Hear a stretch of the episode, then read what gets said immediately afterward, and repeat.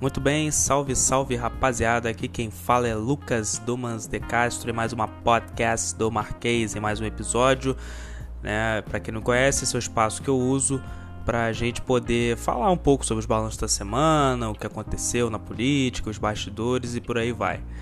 É, antes de eu começar, eu gostaria que você ouvisse, né, reproduzisse essa, essa gravação, é, ouvisse, visse, seguisse o Facebook, o Twitter e é, curtisse a página e o blog, né? além de seguir o Instagram. Então vamos lá, vamos começar. Né? Essa semana foi bem agitada, foi bem complicado. Né? Com os destaques do Rio de Janeiro, é aquela mesma conversa de sempre, que a gente já sabe: o Witzel rachado com o Bolsonaro. O caso da Marielle, muito complicado. Né? Cada dia que passa é uma coisa diferente. Hoje foi descoberto quem é o porteiro, mas o, o aliás, os dois porteiros do caso. São dois porteiros no condomínio do Bolsonaro. Um era, era da gravação que o Carlos Bolsonaro mostrou, e o outro era um que não quis se manifestar, que era o porteiro do seu Jair, aquele que tinha dado depoimento, citando que o tal do, do miliciano que matou a Marielle chegou no condomínio e ele teria é, comunicado o seu Jair e o seu Jair teria dado a entrada é, autorizada para o miliciano, né, logo depois do assassinato da Marielle. Esse porteiro a gente não sabe quem é, de, quer dizer, a gente sabe quem é, mas a gente não sabe que, ah, o que. É, ele não deu uma declaração ainda, né, sobre esse caso. Então vamos aguardar para ver. É, o que mostra isso é o seguinte: é que há de fato uma guerra política entre o Witzel e o Bolsonaro, uma coisa que eu tenho avisado há muito tempo, e que a Polícia Civil está com o Witzel, enquanto a Polícia Federal está com o Bolsonaro. Ou seja, é, não é que esteja com o Bolsonaro, mas mas assim, tem gente do Bolsonaro na Polícia Federal e tem gente do Witzel na Polícia Civil. Então tá uma briga de, de, de gato e rato. Que ou seja, um quer manter aqui no Rio, que é o Witzel com a Polícia Civil, e o outro quer manter, é, nacionalizar a questão, federalizar, que é o Bolsonaro. Eu acho o seguinte, esse caso tá muito bichado, sabe? Esse caso da Marielle tá muito bichado, cada hora alguém fala uma coisa. Estão fazendo errado demais essa investigação ela tá completamente é, é, confusa, não sabe nem por onde ir. Você não sabe o que, está acontecendo, você não tem um, um, um, norte. Ou seja, tá muito bichado e só mostra que as pessoas que cometeram o crime e os mandantes estão manipulando a investigação para que a gente não saiba quem é. Essa é a realidade, isso é um fato para mim, sabe? É o que está acontecendo nesse caso da Marielle. Então a gente vai ver o que vai acontecer. Mas Nesse caso específico, o que tem que ficar claro é isso. Ele, ele representa o epicentro do racha do Witzel com o Bolsonaro. É impressionante. A Marielle entrou no meio do Witzel do Bolsonaro. Ou seja, a Marielle está muito viva, né? Ela não está morta, não. Ela realmente está muito viva. E é muito... É, assim, interessante, né? Que a memória dela esteja produzindo fatos políticos ainda. Você, você vê como que... É, como que é o legado político, né? De alguém. É interessante isso. Eu fico realmente muito é, observando esses fatos, assim, eu fico. É, são históricos, né? Eu fico bem interessado, curioso com isso.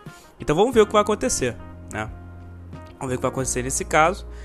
E aí, é, nos destaques nacionais, não podia deixar de dizer da decisão do Supremo Tribunal Federal que acabou por culminar na soltura do Lula.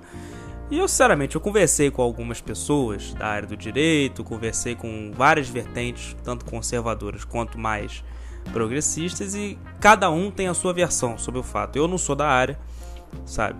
Mas eu sei o seguinte: o que eu sei que está acontecendo é uma bagunça institucional. Isso eu posso dizer. E isso acho que ninguém vai negar. Ninguém vai negar, porque primeiro nesse caso da segunda instância do Supremo Tribunal Federal, é impressionante como que se tem uma coisa que não tem a segurança jurídica nesse caso, que eu falei. Porque você já teve três visões sobre o mesmo tema, sobre o mesmo artigo 5 que diz que o preso deve, deve, deve ser preso é, cumprindo-se o trânsito em julgado, ou seja, é, inocente até trânsito em julgado.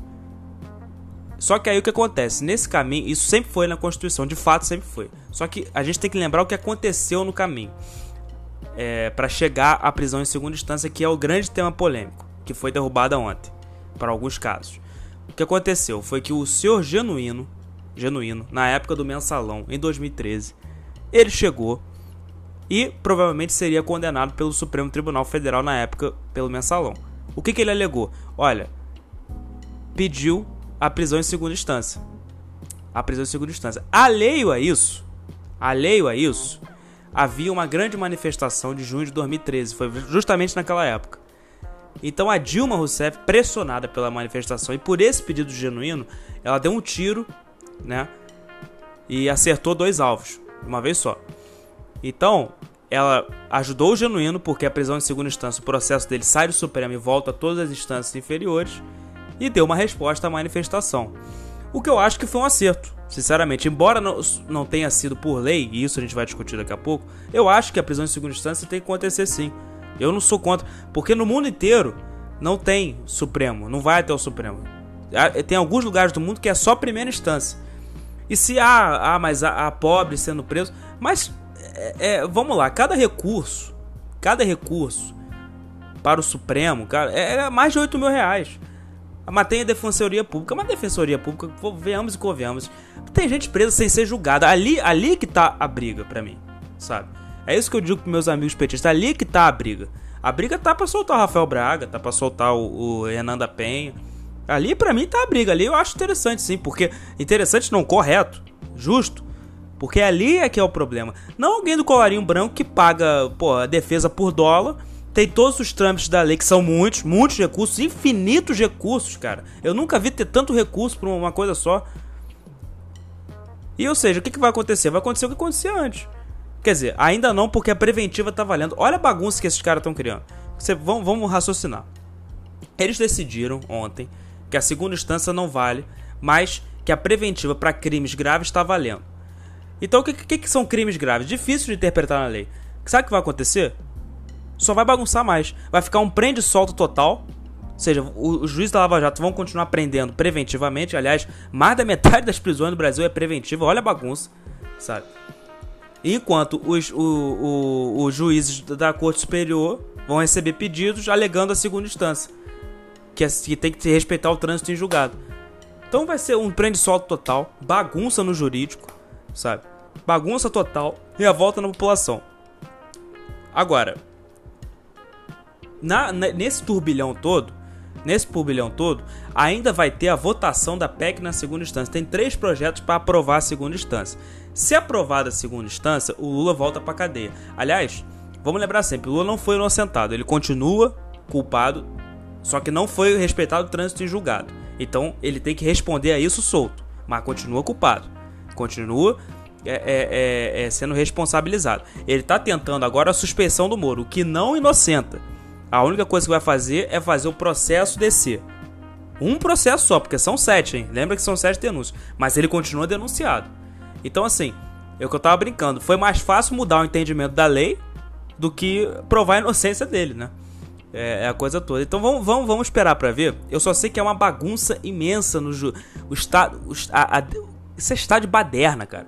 Você está de baderna. Isso, e essa decisão do Supremo, esse novo entendimento, que, que é o terceiro entendimento em cima desse tema, só vai piorar. Só vai piorar as outras interpretações. Ou seja, não depende mais, no Brasil, não depende mais a lei, depende quem está te julgando. Até porque está escrito isso. No, na lei brasileira, o tribunal é, é, é unânime, é unanimidade. Então, o júri, por exemplo, pode ser bolsonarista, vai, vai, vai decidir é, é, que a prisão tem que ser preventiva, o outro lado não vai decidir. Ou seja, uma bagunça que o Supremo arrumou, uma bagunça tremenda. Eu, na minha posição, acho que pelo menos ele deveria esperar até a votação da PEC segunda instância. Por que, que o Dias Toffoli foi pautar esse assunto agora? Essas coisas que eu estou questionando. Para que pautar agora? Espera votação na PEC segunda instância. Caso seja reprovada, essa situação, aí sim poderia ter um, um, uma decisão do Supremo que não foi unânime. Vamos lembrar, é 6 a 5. Isso também cria alguns artifícios na lei. Foi 6 votos a 5. Existem votos de ministro mostrando por A mais B que, olha, vai continuar gente sendo presa independentemente do, da, da, da classe social. Agora, se tirar a segunda instância, o rico vai ser solto. E é verdade, vai ter uma impunidade. Isso, para mim, é um fato. Para mim, o fato é o seguinte: não me disseram, colegas que eu tenho total respeito, pessoas que eu respeito muito a opinião do direito, dizem que o fim da segunda instância vai, vai corrigir algumas injustiças. Eu não sei, não tenho, não tenho poder, não tenho conhecimento dessa área, porque eles de fato têm mais informações que eu que são da área. Mas o que eu sei é o seguinte: o que eu sei é o seguinte: o fato é, Os ricos do país estão soltos, sabe? Quem tem uma boa defesa tá solto. Tá entendendo? E eu cresci no Brasil em que esses caras eram inimputáveis. O senhor Odebrecht, o senhor. Não é o Lula, não esquece o Lula. Tô falando dos empresários, tô falando da, desses, desses grandes empre, empreendedores, sabe? Desses. desses, desses é, é, esses grandes gerentes, esses grandes empreiteiros, esses grandes políticos, essa, essa, essa, máfia do colarinho branco que domina o Brasil há décadas, tá, vai ser tudo solto. E isso não é bom. Isso não é bom. Então, se a segunda instância produz injustiças, vamos alterar alguns pontos na segunda instância. Mas cortar a segunda instância, sendo que. E tudo bem, o entendimento da Constituição é o artigo 5 e de fato diz que tem que se respeitar o trânsito em julgado. Mas para que pautar isso agora, se já é discutível dentro do próprio jurídico o entendimento disso, para que pautar isso agora se vai ter uma votação semana que vem? Sobre a PEC da segunda instância. E aí, como é que fica? O Lula foi solto. O Azeredo também foi solto hoje, o do PSTB. Bom, vamos lá. É, com a soltura do Lula, o Lula já mostrou o que, que ele veio. Ele vai polarizar com o Bolsonaro. E eu fiquei brincando, né? O pessoal tava falando que o Bolsonaro tava triste. Eu fiquei brincando que o Bolsonaro fez cara de triste, mas por dentro tá feliz da vida. Porque a direita dele tá. O grupo dele tá desunido. Tá contra ele. Só que se tem uma coisa que une esse grupo pró-Bolsonaro é o antipetismo. Então, é uma maneira dele, dele, dele conseguir reunir o pessoal de novo. O Lula solto. Ele vai bater no Lula, o Lula vai bater nele. Vai, um vai inflamar o povo. O Lula já inflamou hoje. Já, já falou do Bolsonaro, já bateu. Ele provavelmente na live dele vai bater no Lula. E vai ficar um inflamando o outro. E eu quero saber até que ponto isso vai dar. Porque amanhã já vai ter uma manifestação a favor da segunda instância e uma nos sindicatos metalúrgicos. Então olha a bagunça que se criou, olha a bagunça jurídica, olha, olha, olha a falta de, de ordem no país, está completamente bagunçado. E eu te pergunto, se você é um investidor estrangeiro, você investe nisso aqui? Pô, o Toffoli veio falar de segurança jurídica. Se tem uma coisa que não tem segurança jurídica nesse momento é o Brasil. É o Brasil. Então a gente vai ter que ter muita calma, muita, muita respirar fundo e entender a situação e tentar ser racional com a situação, pedir prisões apartidariamente, principalmente, e tentar analisar a situação sem emoções. Porque vai ser um momento complicado. Eu não sei o que vai acontecer. Eu, se me perguntarem hoje, eu falo, não sei. Com essa bagunça jurídica, com essa bagunça institucional, com essa polarização política, eu não sei o que vai acontecer no Brasil. Eu não sei. Bom, então hoje é curtinha mesmo, é isso aí, porque já tá acontecendo um monte de coisa ainda, a gente não sabe o que vai acontecer o dia de amanhã. Eu espero que você tenha gostado, espero que vocês tenham curtido a, a esse podcast e vamos que vamos, né? Sextou, sextou. Aqui quem fala é Lucas Dumas e até a próxima.